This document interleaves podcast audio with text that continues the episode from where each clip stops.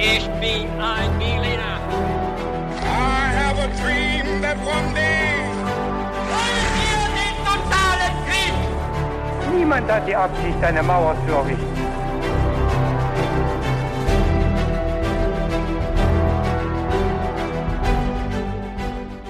Hi und herzlich willkommen zu einer neuen Folge His2Go. Wie immer mit mir, David.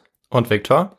Und bei His2Go machen wir beide das immer so, dass einer von uns eine Geschichte recherchiert und die dann dem anderen erzählt und der andere, also in dem Fall ich heute, ist total unvorbereitet und hat sehr wenig oder vielleicht auch gar kein Vorwissen zu der Folge, genauso wie wahrscheinlich auch die Zuhörenden. Und um das vorher ein bisschen zu testen, steigen wir ein mit so ein paar kniffligen Fragen, die mir gleich gestellt werden. Mal gucken, wie ich mich schlage. Aber natürlich, bevor wir das machen, Viktor, eine Frage an dich. Was trinkst du heute zum Podcast? Bei mir gibt's heute alkoholfreies oder ein alkoholfreies Weizen. Hervorragend. Und ich äh, habe mich für was bisschen ähnliches entschieden, nämlich eine schöne Orangenlimonade für gute Stimmung. Mm, lecker. Und da würde ich sagen, verlieren wir keine weitere Zeit, Viktor. Ich freue mich auf deine ersten Fragen jetzt. Genau. Du wirst die erste Frage auch lieben, denn ähm, Okay. ähm, sie wird lauten, wo liegt Karansebes? Wieder eine Frage. Ja. Äh, Eine ja, Geografiefrage. Geografiefrage, das habe ich mir auch verdient mit meiner Unkenntnis. Ähm, ja, wobei das ist tatsächlich eine relativ schwierige Frage. Die erste Antwortmöglichkeit lautet die Türkei, die zweite Rumänien und die dritte Österreich. Okay. Ich sag mal Rumänien. Mhm. Wir gehen mal weiter, wir schauen mal, was das sein wird. Mhm. Die zweite Frage lautet, wie standen sich Österreich, Russland und das Osmanische Reich Ende des 18. Jahrhunderts gegenüber? Sie waren alle verfeindet? Das Osmanische Reich und Russland waren verbündet? Oder Österreich und Russland waren verbündet? Mhm. Okay. Ähm, also ich weiß auf jeden Fall, dass, dass Russland und das Osmanische Reich ein paar Mal Krieg geführt haben. Äh, war das eine Option, dass die beiden verfeindet sind? Nee, ne? Genau, also dass Österreich und Russland verbündet sind und Okay. dementsprechend verfeindet genau mit dem Osmanischen Ja, Reich. dann würde ich das mal nehmen. Okay, die dritte Antwortmöglichkeit. Äh, wir werden auch noch sehen, ob es richtig oder falsch ist. Okay. Und die dritte Frage, die letzte Frage, die geht jetzt ein bisschen länger. Mhm. Ähm, wer war gleichzeitig Erzherzog von Österreich, Kaiser des Heiligen Römischen Reiches, aufgeklärter Absolutist und militärisch eher wenig begabt, wenn nicht sogar ein bisschen trottelig? War das A.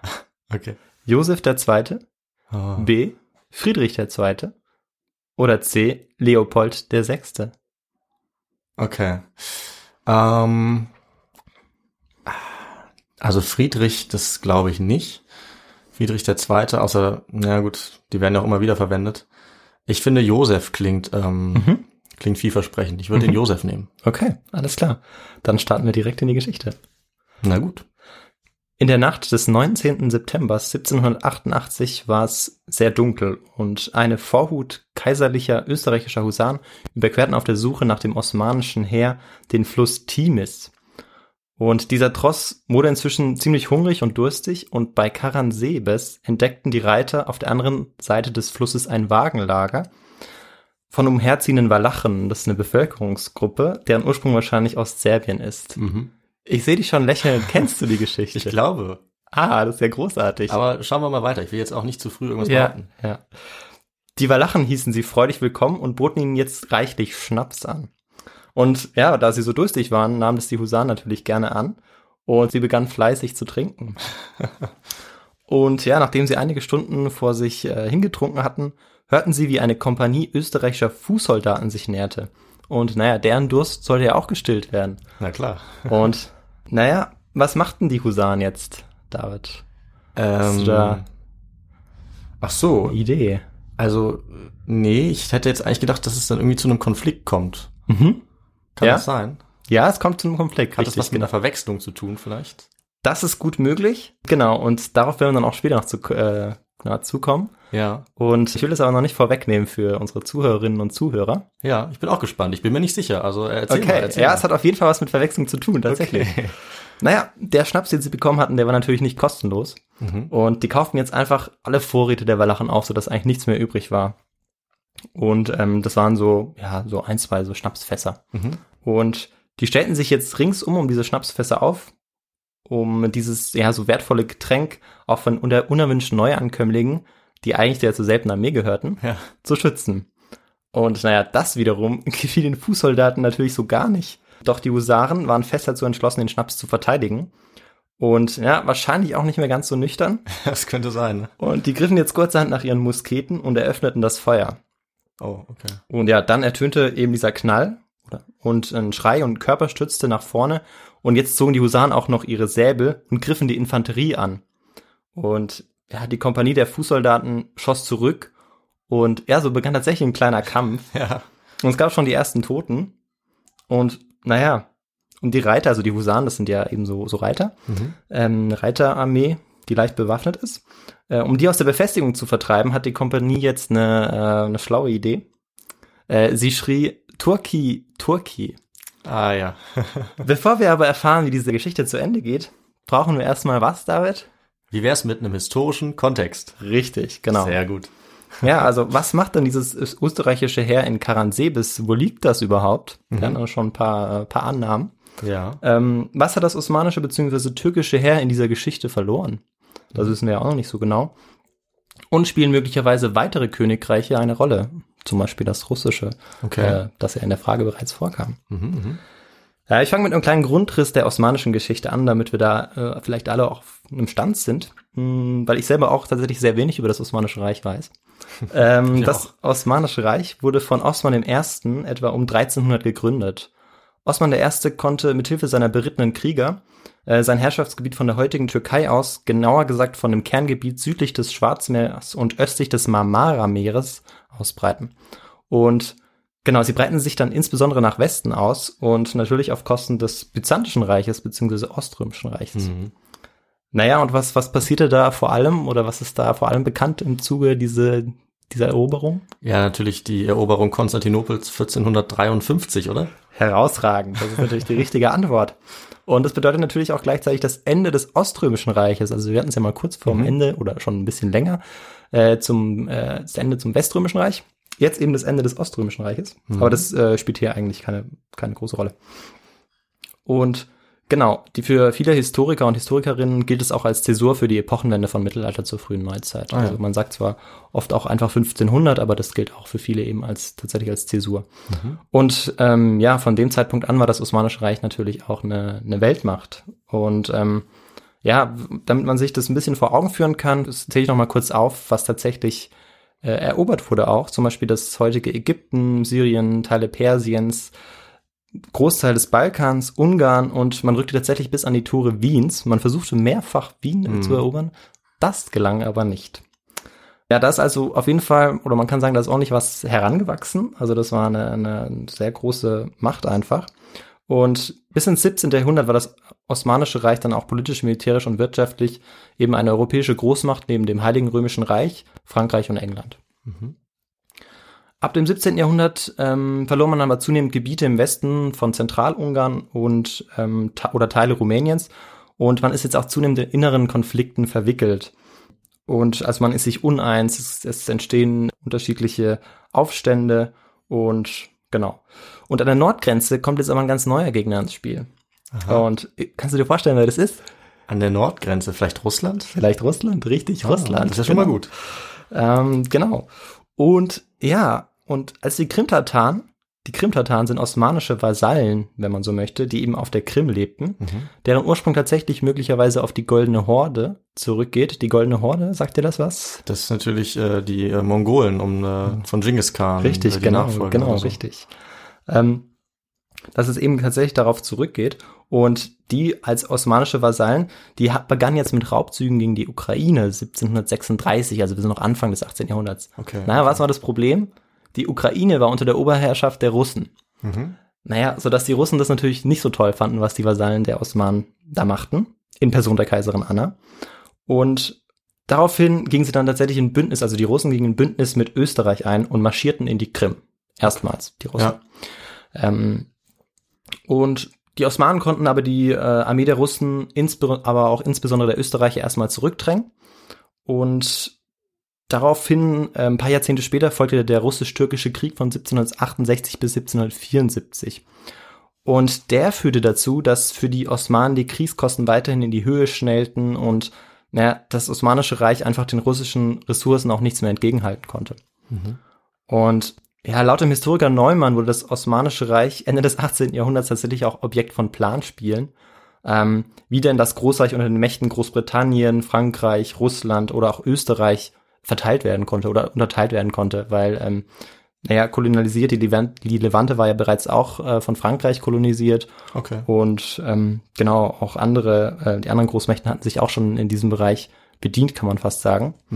Und man sah eben jetzt so ein bisschen, dass das Os- Osmanische Reich schwächelte und man plante eben schon damit, okay, das, die würden die wahrscheinlich bald besiegen, beziehungsweise man könnte die militärisch besiegen und wie kann man das dann am besten aufteilen, dass ein, Mächte, ein, ja, ein Mächtegleichgewicht erhalten bleibt, weil das war zu der Zeit, ähm, wie es dann auch ja die Jahrzehnte vorher war und die Jahrzehnte später sein Ja, wird, ähm, stimmt. ganz wichtiger Punkt in der Politik oder in der Außenpolitik. Ja, dass die europäischen Mächte, dass da keiner mächtiger wird als die anderen, sondern dass man immer das ausgleichen kann. Ne? Völlig richtig, genau, dass es keiner eben diese Hegemo Hegemonialstellung einnimmt. Ja, ja, stimmt. Ja. Genau. Ja. Und genau, er sagt dann auch, das verdankt, äh, oder das Osmanische Reich verdankt wohl sein Überleben nur der Unfähigkeit der europäischen Großmächte, sich auf die Modalitäten der territorialen Aufteilung zu einigen. Also, dass es tatsächlich wahrscheinlich schon möglich gewesen wäre. Dass man sich aber oft auch nicht einigen konnte. Und das werden wir auch noch sehen, wie komplex diese, ähm, oder wir haben es ja jetzt schon ein bisschen erfahren, wie viel damit reinspielt, wie viele, ähm, ja, Königreiche, Staaten. Ja. Und genau, das wird sich auch so ein bisschen durch die Geschichte ziehen. Und genau, wir haben jetzt was über das Osmanische Reich erfahren und über den Einfluss des Russischen Reiches. Aber jetzt interessiert uns natürlich, ähm, ja, wo die Österreicher bleiben. ja. Und ähm, das wollen wir jetzt angehen. Und Okay. da gab es einen sehr berühmten, vielleicht den berühmtesten Herrscher Österreichs. Oh nee.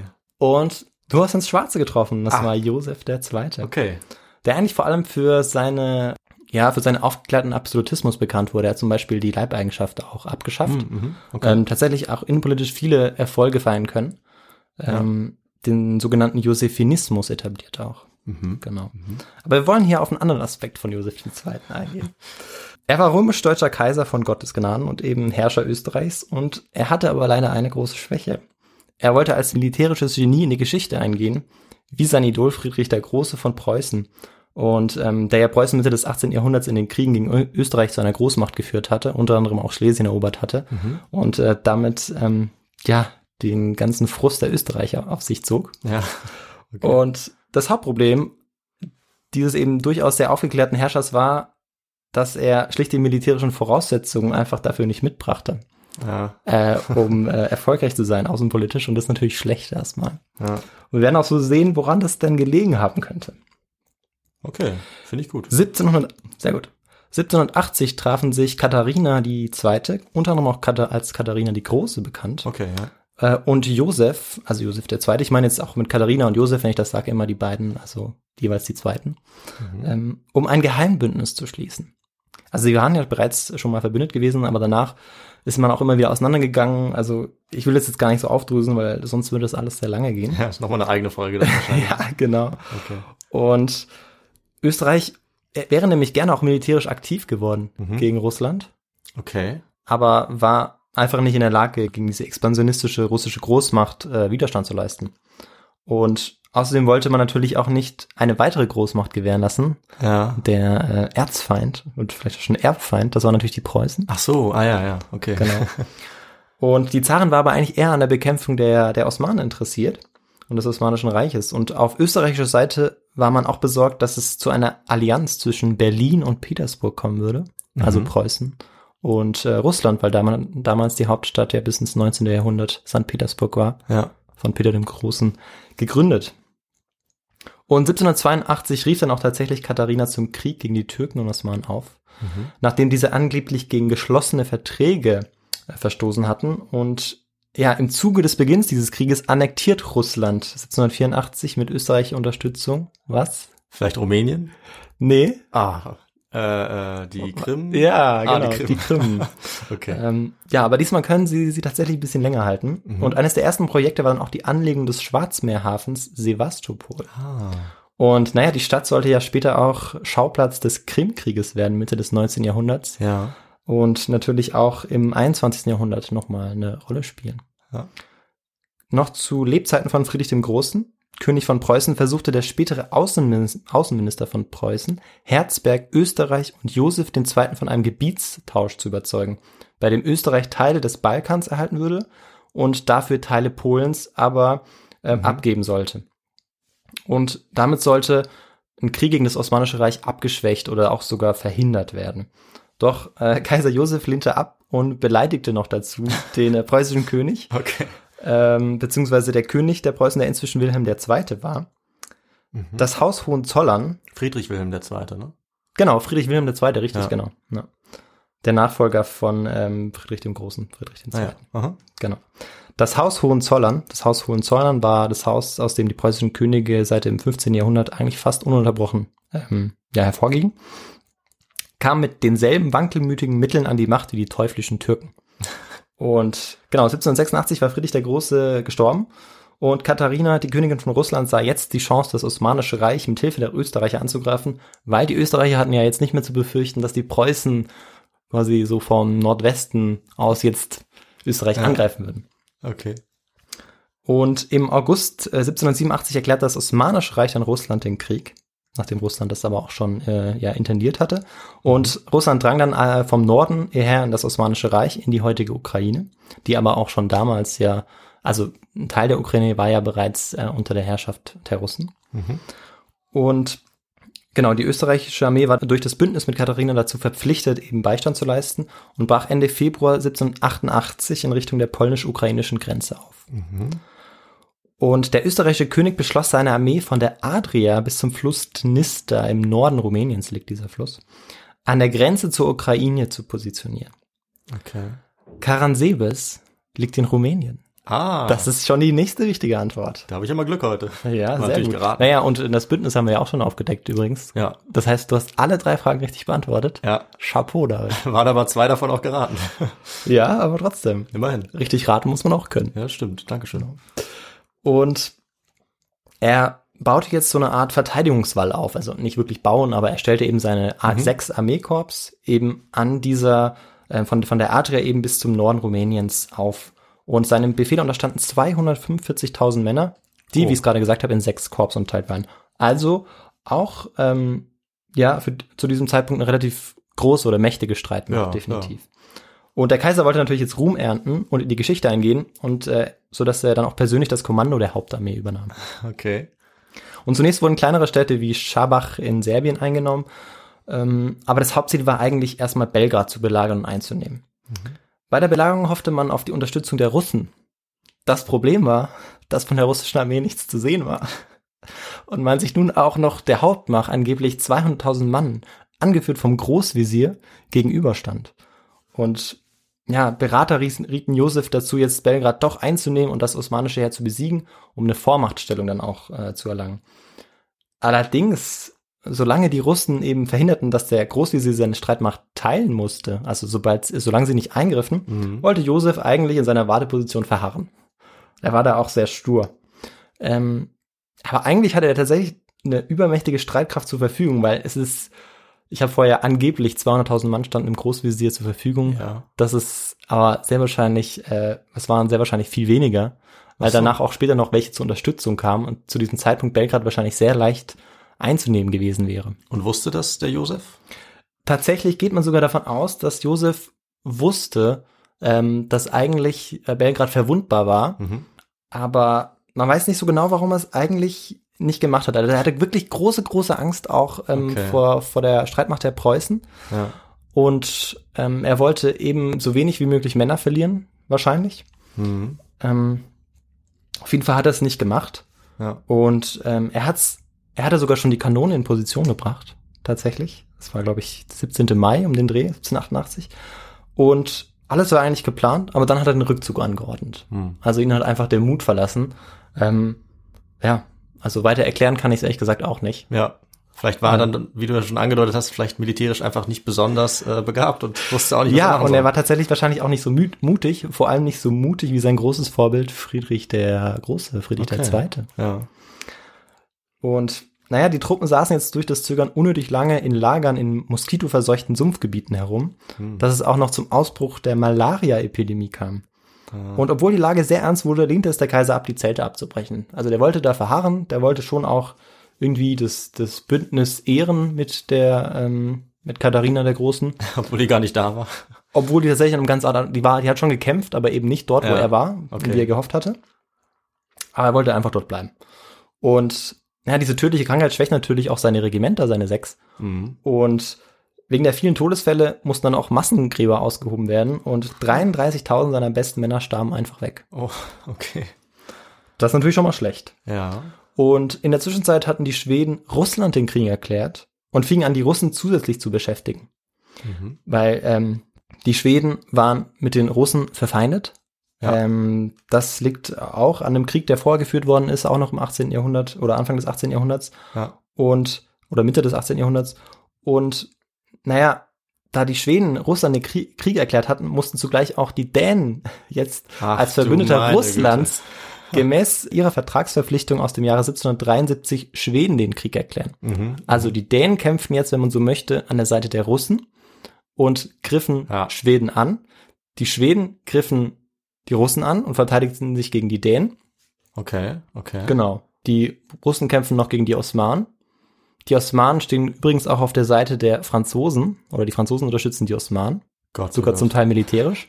Also es ist eine ganz verzwickte Lage und das wechselt auch immer mal wieder. Ja. Ähm, wobei ja, so im Großen und Ganzen diese Konstellation ist dann auch noch im, im Krimkrieg Mitte des 19. Jahrhunderts auch so ähnlich. Also da kämpfen Mhm. auch die ähm, Franzosen, Briten und Osmanen zusammen gegen die Russen. Ja. Genau. Ja, und inzwischen hat er sich auch der Gesundheitszustand des Kaisers erheblich verschlechtert. Er war an Tuberkulose erkrankt. Und ja, als ob das nicht genug wäre, verspotteten die Zeitgenossen in der Staatskanzlei den Kaiser und nannten den Kaiser stets als, oder zu dieser Zeit den Kaiser äh, als Kaiser en panne. Ja, wieso Französisch, fragt man sich natürlich jetzt, aber einem Hof Ende des 18. Jahrhunderts war die, Mhm. war die Sprache Französisch tatsächlich etabliert. Also in Wien, Wien hielt sich lange auch die Sprache Italienisch bis Okay. zur Mitte des 18. Jahrhunderts. Das hat sich aber dann gewendet Richtung Französisch. Und was bedeutet en panne? Genau. En panne kann man eigentlich ganz einfach übersetzen als, ja, dass das stets irgendwie eine Panne war. Ach so. Oder dass er, dass er einfach Okay. der Pannenkönig war, wenn man so möchte. Das also Josef nicht als so gut. Pannenkönig. Und das kann man natürlich nicht so gut finden. Nee. Und fand er wahrscheinlich auch nicht so gut. Und ja, wie geht's jetzt der österreichischen Armee? Also wir haben schon gehört, nicht so gut vorher. Mhm. Und auch, ähm, auch ihrem Anführer, ihrem Kaiser geht's nicht so gut. Naja, die gesunden Männer spielten jetzt Karten, saßen untätig rum, denen war langweilig. Und naja, in diesen zusammengewürfelten Ah. Nationen brachen jetzt auch Streitigkeiten aus. Weil österreichische Armee ist keineswegs einfach die österreichische Armee, sondern Stimmt, ja. ja, die stand aus Ungarn, Kroaten, Lombarden, Slowenen.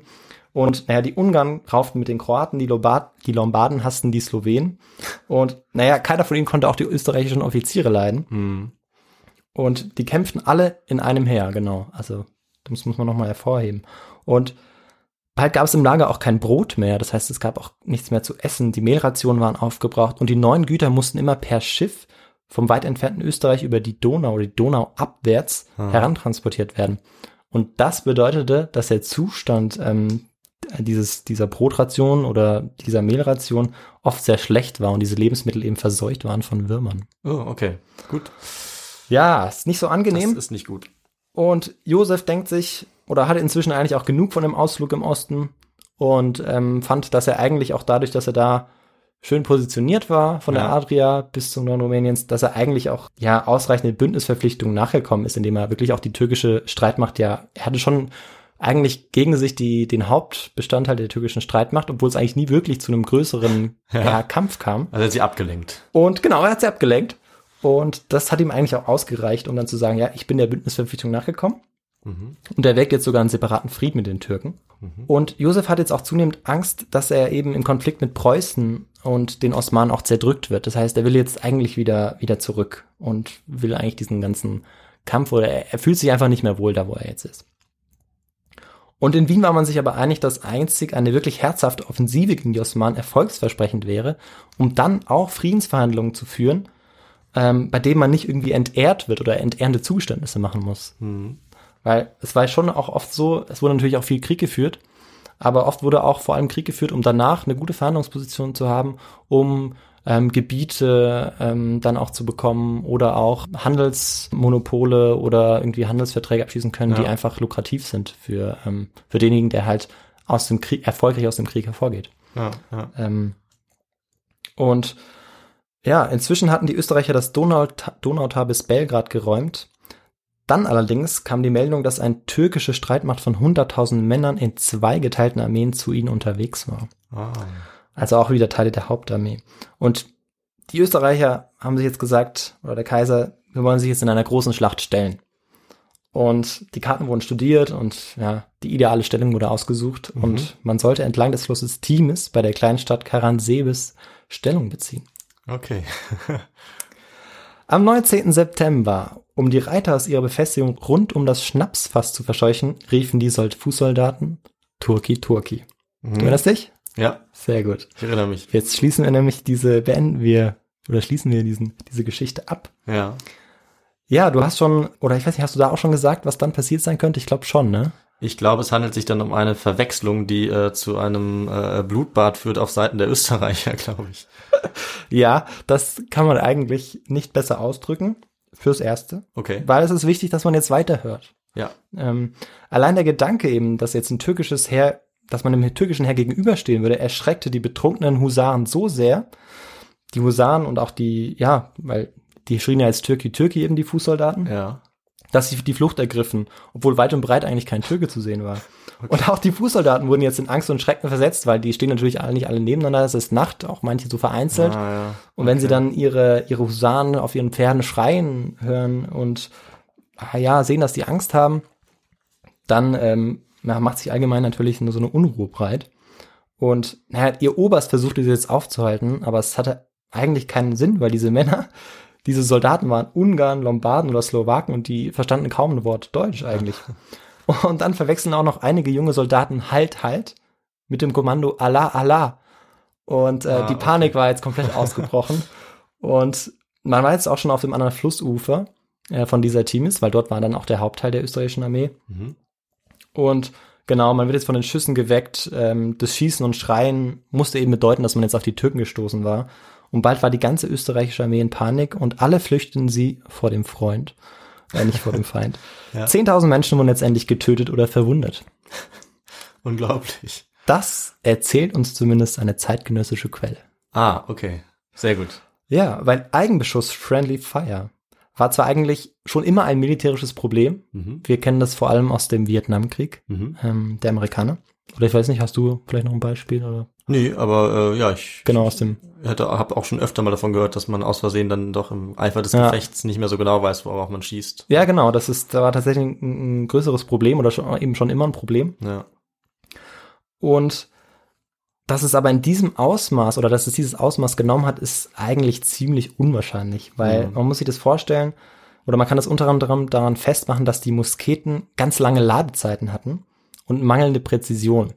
Ja. Also selbst wenn es Nacht war, und ich meine, man hat ja trotzdem irgendwie auch Feuer gemacht und so, also Klar, ein bisschen ja. was hat man vielleicht schon gesehen, dann musste man ja wirklich genau zielen und sich auch konzentrieren und schießt. Und ja. äh, ja, also das osmanische Heer hat zum Teil schon auch etwas anders gekämpft. mhm. Und deshalb, ja, inwieweit das jetzt tatsächlich so war, dass sie sich dann gegenseitig so abgeschossen haben, ist fraglich. Mhm. Und ähm, ja, wahrscheinlicher ist, dass es im Rücken der vorausgeschickten Reiterei zu einem Feuergefecht gekommen war. Vielleicht eben wirklich, äh, weil eine Streiterei ausgebrochen war. Das kann ja sein. Ich meine, man hatte seit Monaten nur im Sumpf äh, gewartet. Viele Menschen waren gestorben. Man hatte einfach keine Lust mehr, Hunger und Durst. Ja. Und dann war vielleicht daraufhin ein Teil des Trosses geflohen. Und das hat diese allgemeine Unruhe angesteckt. Mhm. Ähm, sodass die Verluste wahrscheinlich deutlich geringer waren als diese angenehmen 10.000. ja. Auch wenn es tatsächlich zu Verlusten kam. Was als gesichert gilt, ist, dass, dass sie wirklich in Unordnung die gesamte österreichische Armee flüchtete. Unter ihnen auch der Kaiser. Und ja, die wollten natürlich jetzt alle zurück nach Westen, vor allem Mhm. nach Wien, also der Kaiser. Und ja, im November 1788 schloss man dann einen dreimonatigen Waffen Waffenstillstand mit den Türken. Und Josef II. kehrte tatsächlich nach Wien zurück und verließ Wien auch nicht mehr. Bei den Verbündeten war man wegen der eigenen Schwäche und ja, dem Unvermögen natürlich auch, ja, wie soll man sagen, unten durch. Ja, hat sich das rumgesprochen mit dieser Das hat Schlacht. sich tatsächlich rumgesprochen, weil man war auch immer sehr eng im Kontakt, auch vor allem ähm, ja viele Briefwechsel einfach, die es tatsächlich gab zwischen unterschiedlichen Höfen. Ja. Weil man muss ja immer, immer informiert sein, was macht der andere, Mhm. damit man reagieren kann, damit man, damit man es eben nicht dazu kommen lässt, dass ähm, eine Macht äh, ja irgendwie diese Hegemonialstellung bekommt. Also deshalb hat man das auch ähm, in Großbritannien und Frankreich mit Argwohn betrachtet, wie die Russen da diese expansionistischen Pläne verfolgen. Und genau, deshalb war man da sehr schnell auch informiert mhm. im Ausland. Der Krieg war wahnsinnig teuer gewesen auch. Ähm, zusätzlich zu den Gefallenen waren 80.000 Mann an Krankheiten gestorben oder in türkische Sklaverei geraten.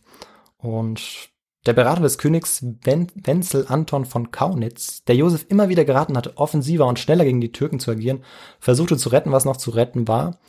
Aber ja, es war, es war eben schwer. Also das Bündnis mit Russland durfte einfach nicht fallen, damit man eben gegen die Preußen bestehen konnte. Mhm. Und so dass man immer wieder versuchte, auch danach noch ähm, ja sehr zuvorkommt, in Russen zu sein, obwohl man das eigentlich gar nicht wollte, aber man musste einfach. Und so konnte man sich 1789 unter einem der wenigen fähigen Offiziere, Feldmarschall Laudon, dann tatsächlich auch besser gegen die Osmanen verteidigen. Und ähm, ja, also dieses, dieses äh, wenige Fähige ist tatsächlich ein Zitat aus einem Buch. Also äh, ja. ich weiß nicht, inwieweit man das jetzt bestätigen kann oder nicht. Also ich kann es ähm, zumindest am Beispiel eben des Kaisers sagen, dass es auf jeden Fall zu diesem Zeitpunkt nicht so gut funktioniert hat. Mhm. Mhm. Und die österreichische Armee ist ja auch immer wieder dafür bekannt. Ja. Ähm, vor allem zu dieser Zeit ja nicht so sehr erfolgreich gewesen zu sein. Nee, wurde auch im 19. Jahrhundert nicht besser, dann, als sie wirklich gegen Preußen nochmal kämpfen mussten. Ne? So ist es, genau. Da verlieren sie ja dann auch ihre, ihre, ihre Großmachtstellung, kann genau. man sagen. Genau. Und ja, man konnte dann eben die Osmanen aus Teilen Rumäniens, Serbiens und Ungarns auch vertreiben. Und während dieser Krieg dann noch andauerte, starb dann Josef II., deshalb konnte er auch Wien nicht mehr verlassen. Mhm. Und seine letzten Worte waren, alles, was ich wünsche, ist ein dauerhafter Friede für ganz Europa. Zwei Monate später, am 14. Juli 1789, stürmten Bürger von Paris die Bastille und ein neues Zeitalter begann. Erstmal ein nicht so friedliches auch, ne? Europa sollte in den nächsten 25 Jahren keinen Frieden finden. Mm. Der Wunsch ging also nicht in Erfüllung. Hast du schön gesagt, finde ich gut. Ja. Wie war der weitere Verlauf des Krieges? Hm, die Schweden besiegten 1790 tatsächlich die russische Flotte. Und St. Petersburg war in großer Gefahr auch. Und ähm, ja, Dänemarks Eingriff in den Krieg gegen Schweden als Verbündeter der Russen rettete tatsächlich dann auch die Hauptstadt, St. Petersburg. Mhm. 1790 trat Österreich jetzt unter seinem jüngeren Bruder Leopold II., der Nachfolger eben von Josef II., mhm. endgültig aus dem russisch-österreichischen Bündnis gegen die Osmanen aus. 1792 wurde der Friede von Yassi geschlossen und das Osmanische Reich erhielt Dakien zurück und verlor aber die Krim und das Nordufer des Schwarzen Meeres an Russland. Aha, haben es geschafft, Russland. Genau. Das waren jetzt nochmal grob skizziert so ähm, genau die Endzüge des Krieges. Mhm. Und das war auch meine Geschichte. Super. Ja, Viktor, gut. Vielen Dank. Äh, ich kannte wirklich ähm, nur so die Grundgeschichte, mhm. dass äh, Österreicher aufeinander geschossen haben, aber ich wusste nicht warum, ich wusste nicht, was passiert ist. Ja. Äh, und ich wusste auch nicht, dass man das auch noch ein bisschen kritisch sehen kann. Also Doch, ich, definitiv äh, muss man auch. Also ja. ich habe das damit ein bisschen ausgeschmückt, weil man kann auch nicht hundertprozentig sagen, wie es tatsächlich gewesen ist. Ja. Ähm, es gibt auch noch mal eine Quelle, die dann ja, zeitgenössisch, also die dann 30, 40 Jahre später geschrieben worden ist, wo dann auch von 150 Toten die Rede ist. Okay. Das scheint wahrscheinlicher. Das ist natürlich ein großer Unterschied. Das ist tatsächlich ein großer Unterschied, deshalb wollte ich es eigentlich auch gar nicht sagen, damit man vielleicht noch an diesen Mythos glaubt. Ja. Aber ähm, trotzdem, also es gab trotzdem eine Uneinigkeit und ja, mhm. also eben ganz viele andere, also zum Beispiel diese Belagerung von Belgrad, zeigen ja auch, dass ähm, ja militärisch vieles in diesem Jahr schiefgegangen ist ja. auf der Seite von Österreich ja. und eben das nur einfach der Höhepunkt ist. Ja, also offensichtlich waren die Soldaten, die da um sich geschossen haben, ungefähr so äh, so fähig oder ausgebildet wie der der Anführer, der so, so der Monarch. Es, so ist es genau. Ja, nee, aber finde ich gut und ich wusste auch, also ich hätte jetzt auch selber wieder nicht kritisch eingeordnet, da sieht man es auch dran. Ich habe zwar mal davon gehört, aber mhm. ich weiß dann auch nur äh, so dass, dass die Legende, ne? Ja. Aber ich weiß nichts weiter darüber. Das ist gut, dass du es für uns eingeordnet hast. Na klar. Finde ich top. Ähm, und ja, also Friendly Fire ist natürlich auch äh, ziemlich unheimlich, ja. glaube ich, ne? wenn du also denkst, du wirst von einem Feind angegriffen. Am Ende sind es die Verbündeten, die um sich schießen. Ja, vor allem, ähm, ich weiß nicht so genau, inwieweit man das dann tatsächlich auch mitbekommen hat. Mhm. Ähm, ja, ich weiß es leider einfach nicht. ja. Also ob dann man tatsächlich, nachdem man zurück in Österreich war, mhm. ähm, dann über irgendjemanden erfahren hat, dass eigentlich, dass die eigenen Leute waren. Ja. Weil ich meine, ähm, die Türken waren nicht weit weg, also die kamen dann nachher dorthin und diejenigen, die eben verwundet noch dort lagen, denen hat man dann ähm, nach, ja, nach der Kultur eben den Kopf abgeschlagen auch, weil es gab auch Belohnungen für jeden, okay. ähm, ja. äh, für jeden österreichischen Kopf. wenn man so zu sagen kann. Ja, kann man genau. auch so und sagen, ja. Deshalb ist es, Krass. weiß ich nicht, ob die das, ob die das so wussten. Josef wusste es mit Sicherheit. Der hat es auch noch mal in dem Briefwechsel geäußert, Ja. dass es da eben zu einer riesen Unruhe kam und dass es er es nicht, nicht sich so genau erklären kann und dass er macht vor allem seine Feldmarschalls äh, dafür verantwortlich. Ja, weil die ihre Truppen nicht unter Genau. Und deshalb hatten. kam ja dann auch dieser Feldmarschall Laudon. Ja. Genau. Ah, ja. Das ist ähm, schon ein ganz schönes Malheur. Ne? Mhm. Hat auch einige Leute das Leben gekostet. Ja. Aber finde ich gut. Was Kurioses äh, äh, kommt immer gut, finde ich. Hm. Ja, schön. Dann ähm, die Frage ist noch da, ob du vielleicht was zur Literatur sagen kannst. Na klar, Die gibt's ja gerne. immer, die Frage. Ja, genau, da fange ich direkt an. Also dies, der, das erste Werk ist, heißt Der Hinsch-Faktor. Mhm. Wie Zufall und menschliche Dummheit Weltgeschichte schreiben von Erik Durschmied. Ah, okay. Ähm, dort wird eben dieser legendäre Rückzug von Karansebes in seiner mythischen Version erzählt. Ja. Das heißt, man muss sehr vorsichtig sein, Ah. ähm, weil er wird überhaupt nicht kritisch Ach reflektiert. so, okay. Ähm, ich glaube, er hat auch überhaupt nicht den Anspruch, das ähm, Mhm. zu machen. Vielleicht eher populärwissenschaftlich dann irgendwie Ja, eine, genau. eine nette Story erzählen. Ja, genau. Okay. Aber äh, gut erzählt auf jeden Fall. Ja, Muss man, man muss aber die Hintergründe kennen, das ist ganz wichtig. ja, ja. Genau. Äh, ein weiteres Werk ist Krise und Wiederherstellung, österreichische Großmachtpolitik zwischen Türkenkrieg und zweiter diplomatischer Revolution 1787 bis 1791 von Michael Hochedlinger. Also das ist eher so eine ausdifferenzierte historische Übersicht zu den Türkenkriegen. ja. Ähm, man erfährt, was für komplexe Machtkonstellationen auch dahinter stecken und dieser Krieg dann auch hervorgebracht hat. Mhm. Weil, also, wie viele äh, Königreiche da äh, mitgespielt haben. Und ja, genau, wie das dann ins Detail, was es für ins Detail für diese Königreiche bedeutete, konnte ich ja jetzt gar nicht Ja, ja. ausführen. Das hat ja schon, hat man ja schon gemerkt, die ganzen Bündnisse. und Äh, genau, Konflikte aber wenn es einen interessiert, gerne. Genau, Ja. kann man dazu zugreifen. Aha. Und dann noch eine kleine Geschichte der Türkei, herausgegeben von Klaus Kaiser und Christoph Neumann. Das ist einfach ein Überblickswerk zur Geschichte des Osmanischen Reiches. Gut, kann man auch mal reinschauen. Genau. Ja, richtig. Und was ich noch kurz erwähnen wollte, die Geschichte habe ich durch einen Tipp von einem Freund aufgeschnappt. Ah, Und naja, wenn äh, ja, ihr auch kuriose oder spannende oder auch wenig erforschte äh, Themen aus der Geschichte kennt und mehr dazu erfahren wollt oder sie in einem Podcast äh, drin Mhm, haben wollt, mhm. dann schreibt uns doch einfach. Finde ich einen guten Genau. Vorschlag. Und auch einen sehr guten Punkt, um äh, überzugehen. Dazu, was man sonst noch machen kann, wenn man mit uns in Kontakt treten möchte oder uns ein bisschen unterstützen möchte. Und zwar fasse ich das mal kurz zusammen. Also wir sehen es natürlich gerne, wenn ihr uns äh, unterstützt, indem ihr uns bei Spotify folgt oder uns bei Apple Podcasts mit fünf Sternen bewertet. Das erhöht unsere Sichtbarkeit sehr, das hilft uns. Oder auch sonst überall, wo ihr Podcasts hört, könnt ihr uns gerne kommentieren oder bewerten. Dann könnt ihr auch sehr gerne eine E-Mail an uns schreiben mit Feedback, was ihr für Vorschläge habt, ja, was ihr vielleicht verbessern würdet oder was euch gefällt. Und zwar an his, nee, Moment, jetzt muss ich es richtig sagen, an feedback.his2go mit einer Richtig, 2 ja. at gmail.com. Und ähm, ansonsten sind wir dann in zehn Tagen wieder da, also jede Folge immer am 10., 20. und 30. des Monats. Genau, richtig. Und bis dahin sagen wir, macht's gut. Wir äh, sind dann auch wieder in äh, der Besetzung, dass wir im selben Raum sind, so wie heute, und uns sehen können. Ja. Endlich mal wieder. Und dann äh, sagen wir Tschüss, bis zum nächsten Mal. Tschüss. Ciao.